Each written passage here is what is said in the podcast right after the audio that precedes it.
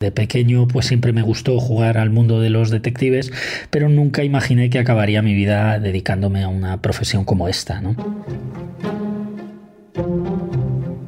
Escucháis a David Blanco, uno de los detectives privados de la agencia Gran Vía en Madrid. De su mano, en este episodio, vamos a acercarnos a esa profesión de la que él habla, una profesión tan desconocida como enigmática, pero más común de lo que puede parecer. En este episodio, investigamos a quienes investigan. Soy María Hernández y estás escuchando el podcast de Economía del diario El Mundo. Las cuentas claras. Hace cerca de dos meses empecé a conocer el rumor del intento de contratar a un investigador contra mi familia y contra mí. Quiero desmentir de forma tajante y sin reservas que este partido contactara o ordenara contactar con ninguna agencia de detective o cualquier tipo de agente externo. En los últimos días hemos escuchado hablar mucho de detectives privados, a cuenta del enfrentamiento entre el PP Nacional y el PP de Madrid, a cuenta de la guerra interna que mantienen sus máximos dirigentes. Pero los detectives están ahí fuera todo el tiempo. Y si son buenos, no debes darte cuenta. La profesión de detective privado pues no, no tiene rutina, tiene una parte importante de, estar en una espera, de estar parado hasta que suceda algún movimiento, pero luego lo que es en el día a día, cada investigación es completamente distinta, se desarrolla en un lugar diferente, las personas son completamente distintas unas de otras, los objetivos cambian, las técnicas también. Es una profesión que te tiene en completo movimiento constante, también intelectual. Es como vivir muchas vidas en una sola. Pero, ¿qué hace un detective privado? ¿En qué consiste su trabajo? Nuestro trabajo consiste principalmente en dos cosas. En aclarar situaciones, en conocer la verdad de lo que sucede o de lo que acontece en torno a cuestiones o problemas que, que preocupan al cliente y obtener y aportar las pruebas necesarias pues, para resolver sus problemas. Hay, digamos, pues una parte de, investigación, de averiguación de la realidad y luego hay una parte que es práctica, que es un recurso eh, que brinda el organigrama jurídico español, que es el presentar pruebas pues, para resolver los conflictos de, de empresas y de particulares. Tengo una petición. Quiero ver a alguien. Sherlock Holmes. La literatura y el cine están llenos de populares y famosos detectives e investigadores. Algunos son más glamurosos, otros no tanto. Las cualidades que debe tener un detective privado, bueno, pues son bastante normales. Yo creo que tiene que ser una persona bastante equilibrada. Tiene que ser una persona paciente, pero que al, mismo tiempo pues sea inquieto intelectualmente, ¿no? Eh, no conformarse con, una simple visión de la realidad, sino también querer y saber ver y saber buscar y, encontrar. Entonces, bueno, pues tiene esa parte de, curiosidad también que, tienes que llevar innata en tu ser. Luego, pues hay que ser prudente, pero al mismo tiempo tienes que ser muy osado y tienes que tener una gran capacidad de improvisación. Y sobre todo, bueno, pues ser muy discreto, muy discreto en la vida en general y, bueno, pues con tus clientes y muy respetuoso sobre todo eh, con los problemas eh, de tus clientes y, también incluso diría yo de tus investigados. A menudo asociamos a los detectives con temas como las infidelidades y los asuntos de familia, pero dice David que eso es solo una parte mínima de su trabajo y que el coronavirus ha modificado los encargos que reciben. Muchos de esos encargos tienen que ver con empresas que quieren comprobar si sus empleados en determinados momentos les están diciendo la verdad o están mintiendo. La tendencia es eh, relacionar al detective privado un poco con el mundo de la infidelidad y, de los líos de faldas. Bueno, esto quizá viene heredado, pues eh, antiguamente existía el delito de adulterio, ¿no? Y el detective privado español, pues nace y crece un poco en ese contexto, ¿no?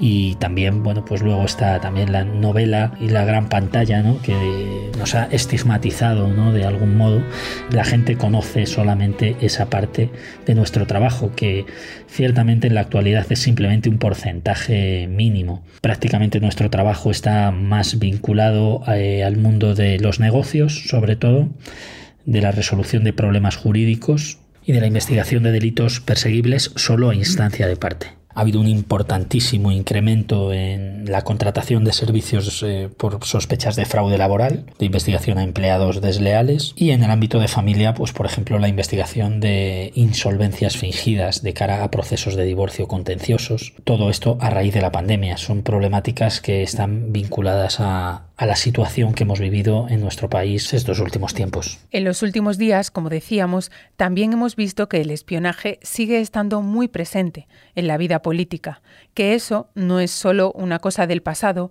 o no es solo un argumento de película. Lo que no es nada recomendable, desde luego, es mezclar la investigación privada y la política. Ya estamos viendo lo que está sucediendo, las noticias que estamos escuchando en los últimos días, eh, que todo parte, bueno, pues de que un detective parece ser que se ha negado a hacer una investigación cuyo contenido, cuyo objetivo era ilegal y que además carecía del interés legítimo suficiente, ¿no? Bueno, pues en este contexto ha debido haber alguna filtración y a partir de ahí pues se ha salpicado a todo el mundo y principalmente pues a este profesional que se ha visto eh, desbordado por la, por la situación se ha generado, ¿no? Y todo partiendo de una de un ambiente de competencia política, ¿no? Sí. Sí. Eh, soy Julio Gutiérrez. Ah, don Julio, muy buenas. Soy Álvaro González, el presidente de la MV. Sí.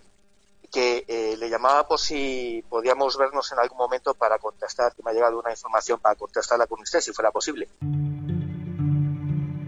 No podemos aceptar cualquier encargo. La ley es muy tajante al respecto y lo primero que nos va a pedir es que exista legitimidad. ¿Cómo valoramos esa legitimidad? La legitimidad no es un concepto absoluto, es un concepto relativo.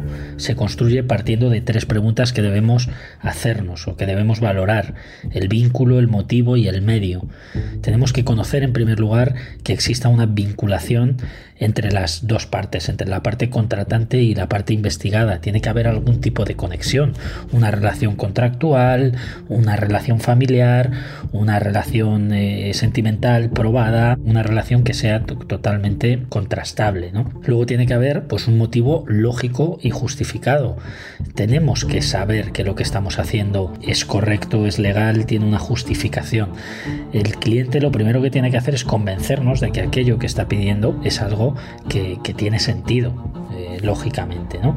Y nosotros somos garantes de, esa, legitimidad. O sea, tenemos que estar convencidos de que lo que estamos haciendo es perfectamente, está perfectamente justificado. Y luego, por otro lado, pues es el medio. Tenemos que dar también la información justa y necesaria conforme al problema que nos ocupa. Por poner un ejemplo, eh, imaginaos un cobro de una deuda, una persona que quiere localizar a otra porque es el acreedor de esta última. Bueno, ¿existe un vínculo? Pues sí, porque entre medias pues hay un contrato, hay una deuda impagada. ¿Un motivo lógico? Pues sí, porque es el cobro de una deuda pendiente. Ahora bien, eh, ¿dónde nos encontramos el problema? En el medio. El medio que tenemos que utilizar a la hora de dar cumplimiento a este contrato, pues es que la información que tenemos que aportar al cliente tiene que ser justa y necesaria para efectuar el cobro de esta deuda. Darle vida y milagros de una persona eh, con la que tiene contraída una deuda, pues digamos que ya se excedería del motivo y fin de la investigación y, del medio a emplear. ¿no? ¿Dónde están los límites y las líneas rojas al recibir un encargo? Los límites que tenemos a la hora de realizar una investigación, además de los éticos o morales ¿no? que dependen de, la, de, de, cada profesional, pues tenemos... Eh, prácticamente tres. En primer lugar, la Constitución. No podemos eh, vulnerar derechos fundamentales, tenemos que ceñirnos al ordenamiento jurídico eh, español.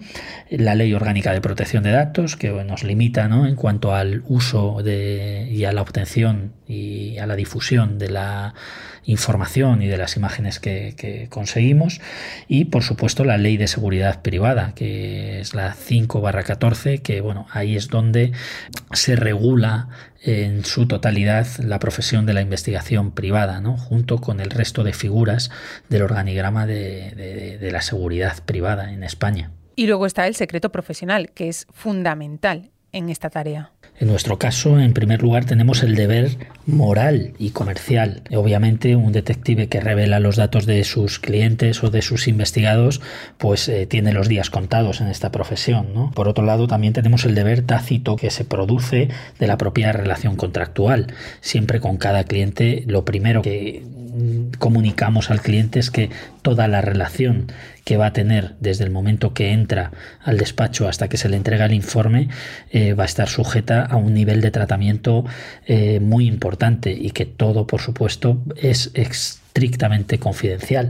Y después tenemos el deber legal de reserva que establece la propia ley 514 de seguridad privada, que nos obliga tanto al detective como al cliente a mantener el deber de reserva durante todo el proceso. Si durante el proceso de investigación los detectives descubren la comisión de un delito perseguible de oficio, tienen la obligación legal de poner a disposición de las fuerzas y cuerpos de seguridad del Estado toda esa información que han obtenido y además desde ese mismo momento, deben dejar de investigar. Esto sucede a menudo, pero también tienen que hacer frente a muchos casos curiosos y anécdotas en el día a día. Y anécdotas pues surgen constantemente. Estamos trabajando con personas, estamos trabajando con situaciones y pues siempre surgen anécdotas curiosas, ¿no? Quizá las más impactantes pues son aquellas en las que la investigación da un giro inesperado, ¿no?